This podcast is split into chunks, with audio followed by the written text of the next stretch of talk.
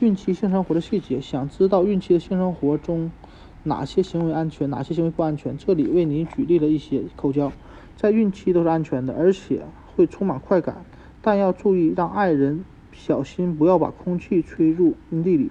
对于一些夫妻来说，这种做爱方式甚至是性生活被禁止时的良好替代。但如果爱人患有传播性疾病的话，就最好避免口交。肛交，肛交在孕期或是安全的，但是要小心进行。首先，如果你是有痔疮这种孕妇职业病，肛交会不舒服，而且很容易引起出血。其次，不管你有没有怀孕，都应该记住肛交的一些原则，尤其要注意严格遵守以下细节：肛交后一定要清洁阴茎，才能再进入阴道。如果不注意的话，很可能将一些有害细菌带入阴道，引起感染，危害到宝宝。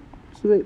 除非医生要求你不能达到高潮，否则不管在什么情况下，孕期自慰都是最安全的做爱方式，还可以让你减轻对于孕啊孕期性爱的顾虑。